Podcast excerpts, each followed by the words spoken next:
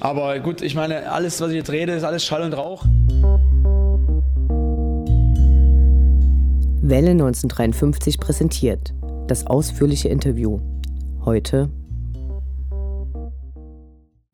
Veit Petzug. In der nächsten Woche erscheint der von vielen lang ersehnte dritte Teil von Schwarzer Hals, gelbe Zähne. Endlich muss sich niemand mehr Gedanken übers Weihnachtsgeschenk machen. Ich spreche heute mit Veit Petzug zum neuen Buch, das gleichzeitig das letzte dieser Reihe sein soll. Hallo Veit. Hi. Du hattest 33.000 Euro anvisiert und bist letztendlich bei fast 38.000 Euro gelandet. Glückwunsch. Was waren die Gründe zum Crowdfunding für das neue Buch? Grundsätzlich ähm, brauchte ich dafür Geld. Und ähm, also ich hole mal ein bisschen weiter aus. Ähm, ich hatte es vielleicht irgendwie auf dem Schirm, dass in, in ein paar Jahren ich nochmal den dritten Teil mache.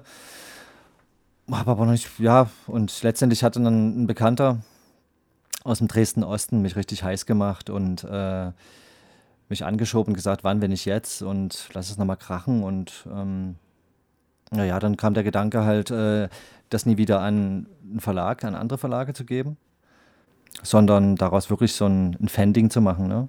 Also Geld einzusammeln, das Buch selbst zu stemmen im Eigenverlag, äh, Leute, die mitmachen, auch äh, teilhaben zu lassen, eben auch finanziell.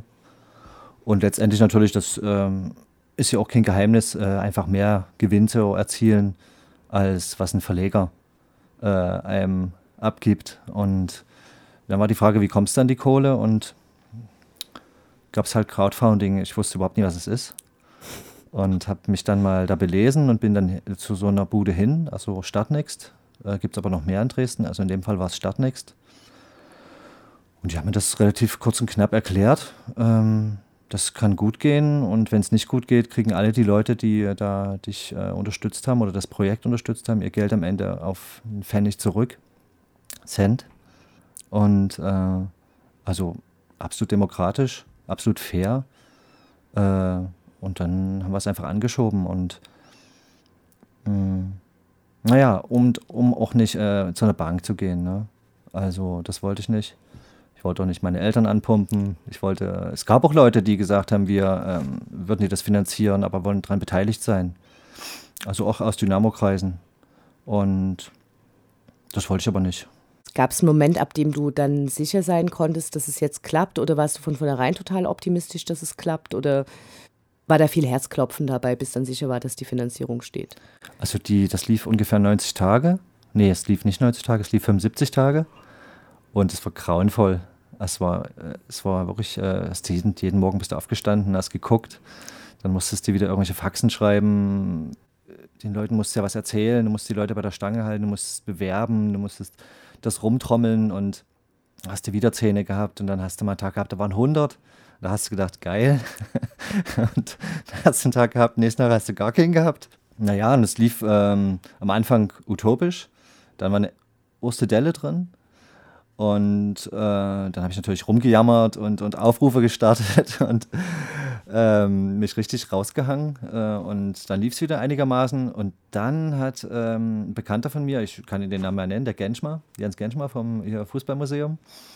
Äh, wir kennen uns schon lange und sind eigentlich gut befreundet. Und äh, der hat gesagt: pass, pass mal auf, ich quatsch mal mit Dynamo. Und nächsten Tag äh, rief der Buschmann an und sagte, sagt, sagte halt, äh, ja, ich sage jetzt nicht alles, was er gesagt hat, aber Grund, dass er prinzipiell nicht dagegen hat und es eigentlich äh, spannend findet, das mit auf die Plattform zu heben von Dynamo Dresden, auf die Fanplattform. Und ähm, ja, dass das passiert ist, äh, die haben ein gutes Interview gemacht, ähm, sehr professionell, die beiden, der Jan und der ähm, Henry. Ähm, und als das dann geschaltet war, war es eigentlich, ähm, hat es auch vor allem die ganzen Exil-Dynamos im Westen erreicht, ne? Und viele, die es noch nicht so wussten und ja, und dann war es eigentlich ähm, innerhalb von, nachdem, innerhalb von zwei Wochen voll und dann nochmal drauf. Bei Startnext, beim Crowdfunding, das muss man vielleicht äh, noch kurz erklären, kann man äh, quasi verschiedene Dankeschöns ausloben und sagen, wenn ihr 5 Euro gibt, dann bekommt ihr das, wenn ihr 19,53 Euro gebt, dann bekommt ihr das. Alle Dankeschöns sind weggegangen wie warme Semmeln. Man kann es ja sehen zum Schluss, äh, wie viele Leute haben welches Dankeschön da in Anspruch genommen. spezielle Lesungen, Signaturen und so weiter. Ähm, das Einzige, was niemanden gefunden hat, war ein äh, Fußballspiel, was du ausgelobt hattest. Mhm. Bist du da enttäuscht, dass es nicht äh, geklappt hat? Mit welcher Mannschaft wärst du angetreten? Also ich wäre mit FK Elbtal angetreten, da spiele ich nämlich. Also wir spielen Startklasse Freizeit. Und ich bin zwar der älteste Sack dort, aber ich darf ab und zu noch mitspielen. Und ähm, da hätten wir ein Testspiel gemacht, auf jeden Fall. Also ähm, die wussten das auch.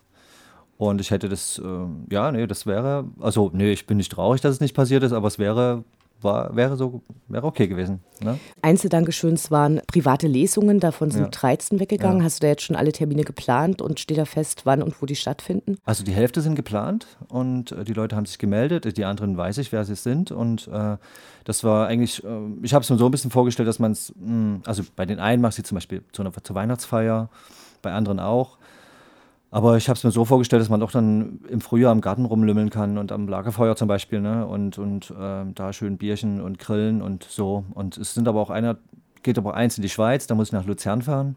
Und das muss natürlich alles ein bisschen geplant sein, aber das geht alles seinen Gang, ja. Wie war das Feedback äh, bei den Recherchen zu dem neuen Buch? Also wie lief das ab? Ich gehe jetzt einfach mal davon aus, dass bevor du äh, angefangen hast, tatsächlich den dritten Teil äh, zu planen, dass dann schon in deinem Kopf so ein bisschen klar war, was du gerne im Buch drin hättest, wen du gerne interviewen würdest. Mhm. Wie war da das Feedback? Sag ich mal 90 Prozent sofort. Also ich habe halt durch die Teil 1 und Teil 2 diesen Vertrauensvorschuss und die Leute wissen, dass ich ja auch keinen Mumpitz veranstalte und wirklich nur schreibe, was äh, gesagt wird und die es nochmal tausendmal gegenlesen dürfen, bevor es überhaupt erscheint. Und außer eine Gruppe, die ich nochmal gern drin gehabt hatte, hätte, oder eine Person speziell, ähm, die das aber abgelehnt haben, haben eigentlich alle, äh, ja, ich hätte eigentlich hätte doppelt so viele Seiten schreiben können und noch mehr Gruppen reinholen können. Also tut mir auch für verschiedene Leute fast leid, äh, weil ich wirklich auch keinen vierten Teil machen werde. Äh, aber das können ja vielleicht andere machen. Hm. Vielleicht jetzt ein bisschen konkreter zum neuen Buch. Es geht von Fanclub Nossen bis äh, Hooligans Elbflorenz, Erzählung von ganz früher, hm. bis zu ähm, eher sehr aktuellen Ereignissen. Es gibt langjährige Fans, die ihre Kinder jetzt im Stadion treffen können und ähm, es gibt Leute, die selbst von sich sagen, überhaupt nichts mit Fußball mehr zu tun zu haben, sondern sich nur außerhalb des, äh, der Erlebniswelt Fußballspiel zu treffen. Was war die Klammer, die du um diese ganzen Gruppen drumherum machst? Klammer ist äh, genau der richtige Begriff. Eigentlich ist Nossen, äh, der Fanclub Nossen, die sich, äh, die haben dieses Jahr ihr 30-jähriges Jubiläum und äh, die einzelnen Mitglieder selber fahren aber noch viel länger. Also die haben sich quasi in der DDR gegründet. Das ist die eine, eine Klammer. Äh, und die andere Klammer ist wirklich das letzte Kapitel im Buch äh, Hooligans Elbflorenz. Die Jungs, die jetzt zum Teil vor Gericht stehen. Die Zeitspanne, die dazwischen liegt, ähm, ist, also gerade ist, ist ja ein Ostbuch, ja. Und äh, gerade hier hat sich, die, hat sich das so radikal verändert in den letzten 30 Jahren. Ne? Also die, die Wende war dazwischen, ne? der ganze Umbruch der Gesellschaft. Und im Prinzip ähm, möchte ich zeigen oder zeigt das, was in dem Buch steht, wie sich das Land verändert hat, wie sich die Verhältnisse verändert haben, was früher möglich war, eben in, jetzt in dem Fall als Fußballfan.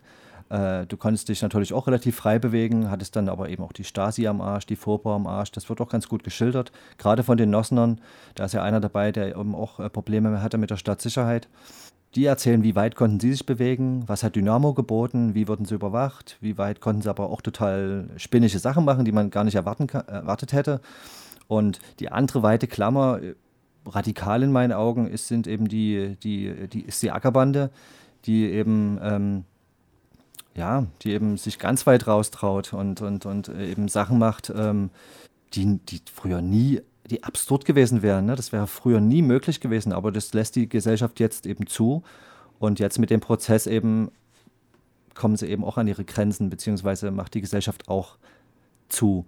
Und äh, alles, was dazwischen passiert, ob das Ost ist, ob das andere Gruppen sind oder West oder äh, die Bautzner und oder, oder die Jokers und, und das ist alles, ähm, die bewegen sich noch auf einem Spielraum, wo es, geht oder auch nicht mehr geht. Aber die, die großen Klammern äh, ist schon ein Abziehbild der Gesellschaft. Was war früher möglich und was ist heute noch möglich oder eben auch nicht mehr. Durch das Verfahren gegen die Hooligans äh, Elbflorenz war das ja wahrscheinlich auch eine eher pikante Arbeit an dem Buch. Gab es da äh, Stellen, wo es Anzeichen dafür gegeben hat, dass es vielleicht auch für dich irgendwelche Konsequenzen haben könnte, weil du eventuell Einblicke gewinnst, die die Staatsanwaltschaft zum Beispiel gern gehabt hätte? also es kann sein. Also ich weiß, dass bei dem, äh, bei dem zweiten Band, als ich am zweiten Band gearbeitet habe, habe ich auch einen Anruf bekommen von der Polizei. Die waren interessiert daran, äh, an dem Material. Das habe ich aber abgelehnt und dann war das dann auch gegessen. So einfach war das. Und ähm, bei dem jetzigen Buch ähm, weiß ich nicht, inwieweit ich äh, abgehört werde. Sage ich jetzt mal so. Ich meine, ich bin, kein, äh, bin nicht paranoid, aber ich habe mich halt mit Leuten getroffen, die abgehört wurden und oder werden, das ist Fakt. Und äh, kann ich mir durchaus vorstellen, dass äh, unsere Vereinbarungen, telefonischerseits, E-Mail-Verkehr, vielleicht auch jemand anderen Dritten interessiert haben. Aber direkte Anzeichen habe ich nicht bemerkt. Gab es bei den Recherchen zu dem jetzigen Band und auch zu den ersten beiden Bänden äh, Momente, die dich besonders bewegt haben? Naja, ich habe natürlich unheimlich viel recherchiert vorher. Also vieles wusste ich natürlich auch schon und habe auch meine Fragen darauf ausgerichtet, was, auch, was ich hören wollte und habe auch so gebohrt, ein bisschen subtiler als in den ersten beiden Bü Büchern. Insofern hat mich so richtig viel mh, hm, nicht mehr überrascht, aber äh, was mich immer wieder überrascht, äh, ist die Offenheit. Also gerade eben auch äh, der härteren Kaliber, äh, ob es die alten Hools sind oder jetzt auch die äh, jetzige Kategorie C.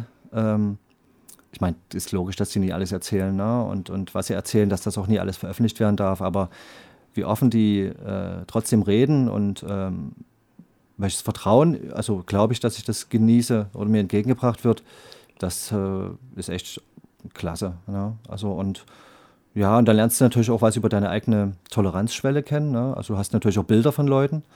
Und wenn du dann mit denen aber zusammensitzt und denen begegnest und merkst, die sind irgendwie eigentlich total okay, so zumindest so vis-à-vis ja. -vis in dem Moment, dann ähm, das ist schon echt doch eine wichtige Erfahrung.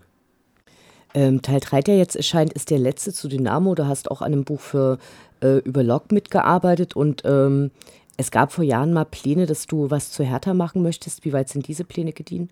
Na, Hertha ist, war ich eigentlich ziemlich weit. Ähm, ähm, das hatte mich damals interessiert, nie weil mich Hertha BSC interessiert. Das interessiert mich eigentlich gar nie. Aber die, ähm, der Verein, aber die Geschichte dieser geteilten Stadt und äh, dass da, also das war vor dem Mauerfall, äh, war das eine ziemlich krude Mischung, was die an Fans hatten, eigentlich ziemlich übel. Das hat mich schon äh, fand ich ziemlich spannend, weil die auch immer durch die Zone mussten und eigentlich auch so diesen Hauptstadttrend, die waren wirklich durchgedrehte Haufen, also teilweise ziemlich rechts oder extrem rechts sogar. Und die haben halt viele Trends äh, in die Bundesliga erst reingeschleppt mit, ihr, mit ihrer Hauptstadtarroganz. Und dann äh, in der Wendezeit sind viele, also auch vorher schon viele vom BFC, die ausgebürgert wurden, äh, sind dann zur Hertha-Szene gekommen. Und also diese ganze eben auch so dieses, dieses, politische, dieses gesellschaftliche, ne? so dieses, das äh, fand ich sehr spannend. An, äh, das will ich eigentlich auch erzählen. Also ob da jemand gewinnt oder wo die in der Tabelle stehen, das interessiert mich ja eigentlich nicht. Das heißt, das ist ein Projekt, was du äh, noch weiter verfolgst, also was irgendwann erscheinen wird? Naja, ich habe viel Material. Ich, ich habe mit den, mit den Karlsruhe, mit den Phoenix Suns, die habe ich interviewt. Ich habe sogar ein langes Interview mit, den, mit der e Ermittlungsgruppe Hooligan gemacht, bei den, bei den Bullen in Berlin. Das war auch ziemlich gut. Und irgendwann hatte ich dann keinen Bock mehr irgendwie, hat mich das, ähm, weiß nicht, war auch mal, nee, es ist eingeschlafen, das Material ist noch da. Vielleicht will es jemand anders weitermachen, dem würde ich das geben. Ich mache mach wieder ein Buch. Das, das wäre die nächste Frage gewesen, äh, ob weitere ähm, Bücher im Kontext Fußball geplant ja, sind. Ja, auf jeden Fall. Okay, also, welcher Kontext? Worum geht's? Also es wird wieder um eine Fanszene gehen und äh, da gibt es eine konkrete Anfrage und da gibt es eine konkrete Antwort und das gibt's, machen wir zu zweit mit einem guten Kollegen aus Berlin. Und ja, also mehr sage ich jetzt dazu nicht. Du hast wiederholt gesagt, dass äh, der dritte Teil von Schwarze Halsgelbe Zähne äh, der letzte sein wird. Ich finde persönlich, dass äh, Tetralogie viel besser klingt als Trilogie. Und äh, hätte, bevor ich jetzt den dritten Band gelesen habe, mir tatsächlich vorstellen können, dass es der letzte Teil ist. Also weil das dann schon irgendwie so ein bisschen auserzählt schien. Jetzt im dritten Teil äh, geht es aber tatsächlich auch wieder um aktuelle Ereignisse, also Ereignisse, die nach dem zweiten Band passiert sind, also nach 2008, wo es erschienen ist. Äh, wie denkbar ist es, dass, dass es doch noch irgendwann einen vierten Teil gibt? Also, weil es passieren immer wieder Sachen, es gibt äh, immer wieder fantastische Shows, großartige Bilder. Ähm, der Ruf von Dynamo ist immer noch nicht wirklich viel besser. Nee, also der Ruf äh, von Dynamo wird sich auch, also er ist natürlich ähm, schlecht Ne? Aber ähm, teilweise auch zu, also in den letzten Jahren hat sich ja unheimlich viel gewandelt. Ne? Also ob es das will ich jetzt gar nicht so sagen. Also es hat sich gewandelt. Ne? Und es ist, ähm, klar passiert immer was Neues und, der, den Ruf, den Dynamo hat, der rührt aus der Vergangenheit, das ist klar. Es gibt immer mal wieder einen Ausreißer jede Saison und es gibt auch viel Subkultur, was gar nicht an die Öffentlichkeit kommt, aber äh, dieser, ja, dieser mediengemachte Ruf, der ist natürlich auch äh, irgendwie ziemlich unfair. Also man könnte auch viele andere Sachen, tolle Sachen, die die Ultras machen, tolle Initiativen, die hier äh, aus dem Boden gestampft werden, das könnte man auch mal alles bringen. Es wird halt einseitig bedient, das Thema mache ich ja mit meinen Büchern auch, ja, ist es so. Und äh, da kann man aber später nochmal drüber sprechen. Warum ich keinen vierten mache, ist, weil ich ähm, ich bin ja nicht aktive Fanszene. Ich habe mir aber so viel äh, äh, Wissen angeeignet und habe so viel gehört und so viel äh, äh, Vertrauen, das sage ich immer wieder, ist mir entgegengebracht worden, dass ich so viel weiß, dass ich eben weiß, was ich alles nicht schreiben darf. Und das äh, ist jetzt, äh, ich, ich, kann, es bringt nichts. Also für mich persönlich ist es, wäre es Quatsch, jetzt noch einen vierten Band zu machen, weil eigentlich hätte ich mal Bock, alles das zu schreiben, was ich nicht schreiben darf. Weil das würde auch ein dickes Buch füllen. Aber das ist eben, da wird es dann gefährlich für diejenigen äh, und für mich auch. Und ähm, ja, und das Ding ist, ähm, ja, ich muss es auch nicht, irgendwie, ich muss es auch nicht ins Uferlose treiben, das wird dann auch irgendwie Hafer. Eigentlich wollte ich ursprünglich mal Nummer ein Buch machen, jetzt sind es drei und jetzt ist, jetzt ist gut. So, ich will den Leuten ja auch nicht auf den, auf den Sack gehen. Also es gibt jetzt wirklich schon Leute, eine ganz wesentliche Gruppe bei Dynamo Dresden, die mir eine Abfuhr erteilt hat.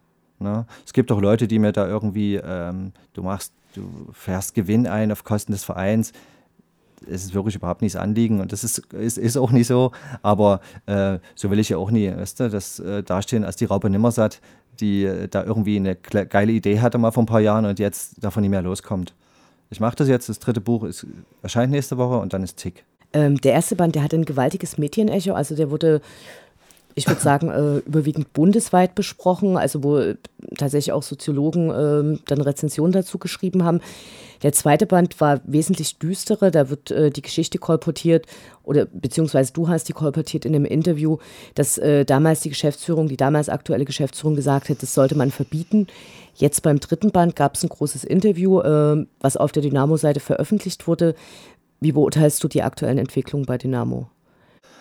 Ähm, das erste Buch war in der Form, also diese, diese Form, dieses, ich sag mal so, im Fachjargon ist das Sujet, ne? Äh, dass man, oder ich muss eigentlich noch vorher be beginnen, also äh, das ist ja angefangen daran zu arbeiten, habe ich, äh, das war zwei Jahre vor der Weltmeisterschaft in Deutschland. 2006 war die in Deutschland und 2004 habe ich daran angefangen, daran zu recherchieren. Und eigentlich aus dem Grund, weil es mich total angeödet hat, äh, dass immer nur Polizisten, Soziologen, Wissenschaftler, Sport, irgendwie Geister, ne, drüber gesprochen haben, über die Fans, über die Hooligans, über die Ultras, wurde auch total viel durcheinander gehauen. Und äh, der Gedanke war einfach, die sprechen zu lassen. Ne, wirklich eins zu eins. Und das hat geklappt. Und als das Buch rausgekommen ist, am Anfang wollte es ja gar keiner machen in Dresden, bin ich ja schön rumgeeiert hier von Verlag zu Verlag und die haben alle gesagt, oh Gott, oh Gott. Aber im Endeffekt, als das Buch erschienen ist, ähm, hat das so überrascht, ne? weil man einfach viel lernen kann, wenn, Leute, wenn man Leute mal fragt, Leute sprechen lässt. Ne? Ähm, dass das, äh, das hat dann auch fast wie eine neue Form von, von Buch, ähm, also es haben dann viele nachgemacht. So, das finde ich eigentlich auch cool, muss ich sagen. Da bin ich ein bisschen stolz drauf, wenn ich das mal so unbescheiden sagen darf. Äh, das haben dann sehr viele Vereine nachgemacht und, und, und auch andere, also nicht nur, nicht nur im Fußball. Und ja, zweites Buch war dann halt ein bisschen härter, ähm, kam bei vielen nicht so gut an. Frage. Genau, und jetzt der, also der zweite Teil, der wurde ja äh, vor allen Dingen auch von der Geschäftsführung von Dynamo abgelehnt. Ach so, genau. Und für den dritten Teil jetzt äh, hat es Dynamo komplett anders gemacht. Die haben ein Interview mit dir gemacht, das groß auf ihre Seite mhm. platziert mhm. Und, und unterstützen dich quasi damit ja mehr oder weniger offiziell. Ja. Ähm, wie beurteilst du diese Entwicklung bei Dynamo? Naja, also für, äh, jetzt mal ganz konkret fürs Buch ist es natürlich super. Ne? Also wenn man jetzt sagen würde, ich möchte es gern verkaufen, dann ist natürlich so eine Entscheidung äh, einfach nur Gold wert. Aber ich, da steckt eigentlich viel mehr dahinter. Da geht es nie um Verkaufen, äh, sondern da geht es um äh, auch eine, ein Verhältnis des Vereins zu seinen Fans. Also der Verein beschäftigt sich, sich ja seit Jahren ganz anders, viel offener. Klar hat er Grenzen, logisch. Also es geht, kann nicht alles akzeptieren. Das kann er eben einfach nie, weil es eben auch ein, ein, ein EV ist. Da gibt es halt auch bestimmte Gesetzmäßigkeiten, an die er sich zu halten hat und Dynamo steht halt im öffentlichen Licht.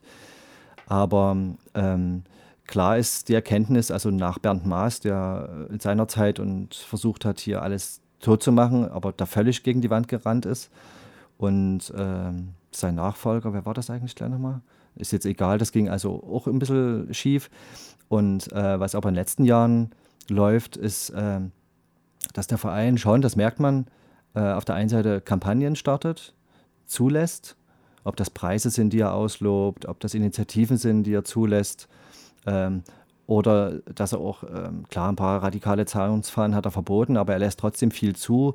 Er kommuniziert natürlich viel über die Ultras, die sind ja die, die, die große Brücke. Die machen das auch natürlich clever und auch gut. Fast professionell, müsste man schon sagen. Also Hut ab. Und ähm, es ist ein Miteinander. Und das ähm, ist jetzt die Linie, die ich sehe bei Dynamo Dresden. Also sehe ich für mich. Und das finde ich total gut weil ja, anders geht es überhaupt nicht. So, und, und dass, äh, dass sie jetzt sagen, okay, wir wollen das Buch, wir heben das mit auf unsere Plattform und ähm, als, als, eine möglich als eine Möglichkeit, über die Vergangenheit auch zu sprechen, ne? das sehe ich auch so, so verkaufe ich es am Ende auch. Ich werde auch sagen, schaut her, so war es früher, so ist es jetzt. Ich meine, ich bin auch ein bisschen hängend der Vergangenheit ziemlich an. Also ich will nicht sagen, doch, vielleicht bin ich auch ein bisschen Romantiker. Vieles, was mir verkläre ich auch für mich jetzt, ne? Aber ähm, was Fakt ist, ähm, wenn man das, sich die Bücher anschaut und guckt, wie war es noch vor zehn Jahren, wie war es vor 20 Jahren, also jetzt gerade nach der Wende, ne, das war ja krass, was hier los war in Dresden, richtig krass. Und ähm, was heute passiert, auch mit dem neuen Stadion, finde ich natürlich nicht so äh, prickelnd, aber ähm, ist ja, ähm, also Kindergarten ist es natürlich nicht, das ist gemein, wenn man das sagt, aber es ist wirklich eine, eine Spielwiese gegenüber früher. Ne? Es ist wirklich eine, das kann man jedem zumuten. Ne? Und man sieht es ja auch, was jetzt ins Stadion läuft. Ne? Und das bedauerst du? Nee, das bedauere ich nie. Das bedauere ich nie. Das ist, das ist, äh, das ist nur das Ergebnis. Äh, äh, erstens das Ergebnis einer gesellschaftlichen Gesamtentwicklung und auch einer Reife des Vereins und auch der Fanszene. Also die Stadt, der Verein und, und das Land und wer auch immer noch, die haben gesehen, wir brauchen um irgendwie aus diesem, aus diesem Kreislauf rauszukommen, das neue Stadion. Jetzt ist das neue Stadion seit ein paar Jahren da, mit extremsten Auswirkungen auf die Fanszene. Die Fanszene bedauert das. Auch nicht alle natürlich, aber die äh, Radikale auf jeden Fall. Und ich habe auch an dem alten Stadion gehangen. Ne? Und es gibt jetzt einfach Sachen, also weil ich auch dort viel erlebt habe. Mit dem Stadion bin ich groß geworden. Das ist so mein persönliches Ding. Aber du hattest in dem Stadion natürlich auch Freiräume. Ne? Also du konntest dich ringsherum bewegen. Ähm, das vor allen Dingen, ne? Es war ein Freiraum und das ist jetzt ist es eigentlich eine überwachte Hütte, wo du dich gar nicht bewegen kannst. Und das ist natürlich auch, äh, wenn man diesen Begriff äh, Stadionerlebnis mal, ne, danach bin ich kürzlich mal gefragt worden, der ist eigentlich scheiße, ne? Und der ist gerade bei, ja, also kommt eben drauf an, was man will. Also für Familien und für Frauen und für Kinder ist es jetzt natürlich viel schöner. So, das muss man auch so sagen. Sieht man ja auch, wie sich das völlig neu zusammengesetzt hat, ne? was jetzt ins Stadion kommt. Das ist, äh, ist eigentlich wirklich wie so ein Kinobesuch eigentlich oder so ein Markt, Jahrmarkt. Also ist für alle jetzt. Und das ist auf der einen Seite mh, hm, natürlich nett, aber auf der anderen Seite ist es natürlich dann eben auch ein bisschen langweilig also ich merke schon so einen gewissen Spannungsbogen zwischen äh, den einen Geschichten, die du eben in deinem Buch erzählst, also wo es ganz viel um Gewalt und Subversion geht und, äh, und aber eben auch Wehmut, dass diese alten Zeiten quasi vorbei sind. Und auf der anderen Seite sagst du so, du findest die Entwicklung eigentlich ganz gut und dann ist es aber eben auch gleichzeitig langweilig. Also ist es jetzt, wo du eher sagen würdest, es hat äh, mit dem Alter zu tun oder naja, klar, je älter man wird, umso mehr verklärt man auch seine, seine, also seine Erinnerungen. Das sage ich jetzt mal von mir aus gesehen, aber ähm, es sind einfach so, ähm, naja, wie soll ich das sagen? Also, ich habe selber mal aufs Maul bekommen im Stadion. Ne? Und das war nie so schön. so. Und das passiert heute. Ähm, gut, ich bin älter geworden und ich habe ein anderes Standing und ich habe auch ein anderes Auftreten natürlich. Mir würde das gar nicht mehr passieren, außer, ja, so wollen wir mal hoffen zumindest. Und ähm, aber es passiert eigentlich auch sonst nicht mehr so eigentlich, weil alles total sicher ist. Und das ist grundsätzlich erstmal gut. Ne? Logisch. Also wer was anderes sagen würde, ist gestört. So. Und aber ähm, natürlich einfach durch die, ähm, dadurch, dass ich jetzt einfach die ganzen Leute kenne, die, wie die ticken, so und, und, und was auch viel so mit, ähm, das hat auch ein, das ist auch irgendwie ein, das muss auch raus und das ist halt auch viel mit Gefühl und mit Hingabe und mit Liebe und auch mit Hass und mit, das sind einfach starke Gefühle und auch, das ist auch ein Erlebnis, das ist einfach eine, eine Kultur und zu dieser Kultur gehört eben auch mh, eine ruppische Kante dazu und auch eine, eine, eine politisch unkorrekte, eine drecksche und da gibt es auch mal aufs Horn und das, ähm, das gehört, das, ähm, das kannst du nie einfach so ähm, kaputt machen und, und, durch das neue Stadion wird aber sowas absolut kaputt gemacht. Also, also oder sagen wir so, es wird Mainstream. Es wird, ähm, es wird, äh, vielleicht ist es auch einfach so, dass es, dass sich sowas mal, dass es mal einen Gewalthöhepunkt gibt äh, und dass es dann eben wieder, dass es dann wieder rückläufig ist und dass dann alles geordnet wird. Es war ja auch so, kurz nach der Wende gab es eine anarchische Phase und ähm, die musste auch irgendwie eingedämmt werden. Damals ist ja auch vieles nicht nur entstanden, äh, sondern auch kaputt gegangen. Vor allem auch Leute, da sind ja auch Leute gestorben. Und äh, so weit muss man es beim Fußball natürlich nie kommen lassen. Deswegen, aber auf der anderen Seite äh, muss das auch nicht alles total zerwachen. Ne? Die fast letzte Frage. Äh, wie gehst du mit Vorwürfen um? Du würdest einen der Aspekte des Dynamo-Universums, nämlich die Gewalt, äh, überbetonen und damit das grottenschlechte Medien-Image noch verstärken. Ja, dem muss ich mich natürlich stellen, weil es natürlich 80 äh, Prozent oder sagen wir mal 70 Prozent in, in, den Büchern darum geht. Ähm, ich habe mal früher gesagt, das habe ich mir natürlich auch zurechtgelegt, wer Gewalt herrlich findet, der wird es in dem Buch finden. Wen das abstößt, der, dem wird das abstoßen. Also äh, ich glaube, dass es niemand äh, dort zum Gewalttäter wird, indem er das Buch liest. Äh, was ich mir eher schon vorstellen kann, dass viele, die äh, die das halt geil finden, sich darüber freuen. Oder ich weiß es, dass es so ist. Also das merke ich auch am Feedback. Und ähm, naja, es ist eine, es gehört zur Stadt Dresden dazu, wie der Zwinger. Also Fußballgewalt gehört zu Dresden mindestens seit 1989 dazu, wie alles andere. Das, ist wie, das muss eigentlich ein Stadtführer mit rein. Und wer das ausblendet, ist einfach, es ist eine Lüge. Und ich will jetzt mich überhaupt nicht hinstellen oder mich nicht sagen, hier Veit Petzug stellt sich dem Problem, das ist totaler Hafer. Mache ich nie. Aber ich finde es, mich interessiert es total. Ich finde es wahnsinnig spannend. Ich habe die Leute kennengelernt, ich finde die Leute spannend. Teilweise finde ich die sogar äh, nett. Teilweise sind sogar sind so richtige Freundschaften entstanden. Äh, ähm, aber ganz abgesehen davon ist es ein riesengroßes Stück Stadtgeschichte und das gehört wie die Neustadt und wie die wie die wie Gobitz äh, und wie ähm, die Gartenstadt Hellerau. Die Gartenstadt Hellerau, wenn du so möchtest, und oder das reiche Loschwitz oder äh, sonst wie. Das gehört gehört ähm, Fußball und Dynamo und eben auch äh, Fußballgewalt ähm, und Auswüchse gehört genauso dazu wie eben der Zwinger und der Opernball und solches Gekäse das ist, das, das ist die Stadt Dresden und man kann nie eins ausklammern. Ne? Also ich kann vielleicht noch dazu sagen, dass vor nicht allzu langer Zeit mich der Intendant vom kleinen Haus äh, angefragt hat, äh, der das genau so sieht eigentlich. Also es ist, äh, habe ich mir nie ausgedacht, sondern das ist, habe ich mir auch ein bisschen hergeleitet. Äh, die wollen das auf die Bühne heben als, als Stadterzählung. Schwarze Hals, gelbe Zähne als Erzählung über die Stadt Dresden. Wie konkret ist das? Ziemlich konkret. Also soll nächstes Jahr soll das äh, auf die Bühne kommen. No.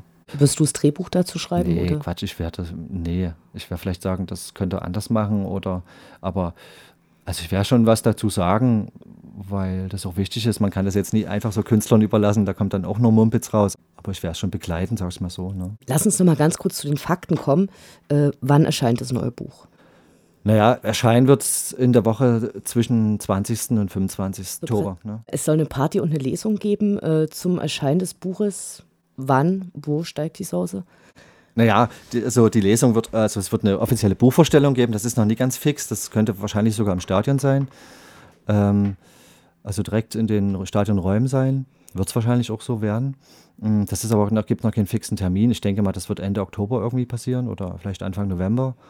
Ähm, es gibt für alle Leute, die das Buch unterstützt haben, für alle und für alle, die daran mitgearbeitet haben, also die Foto Fotos gegeben haben, die äh, mir Tipps gegeben haben, die Interviews gegeben haben oder sonstige ähm, Hintergrundsachen. Äh, und zwar von Band 1 bis Teil, bis Teil 3.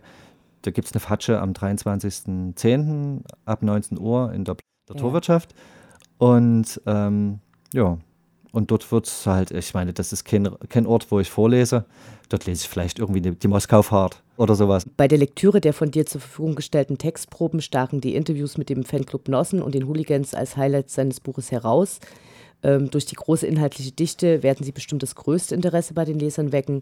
Unabhängig, ob Gewalt abgelehnt wird oder nicht, bietet sie tiefe Einblicke in Sphären, die sich rund um Dynamo abspielten oder immer noch abspielen. Vielen Dank für diese Arbeit und die Möglichkeit, mit uns, äh, mit dir darüber zu sprechen. Welle 1953 wünscht dir viel Erfolg mit dem Buch. Dankeschön.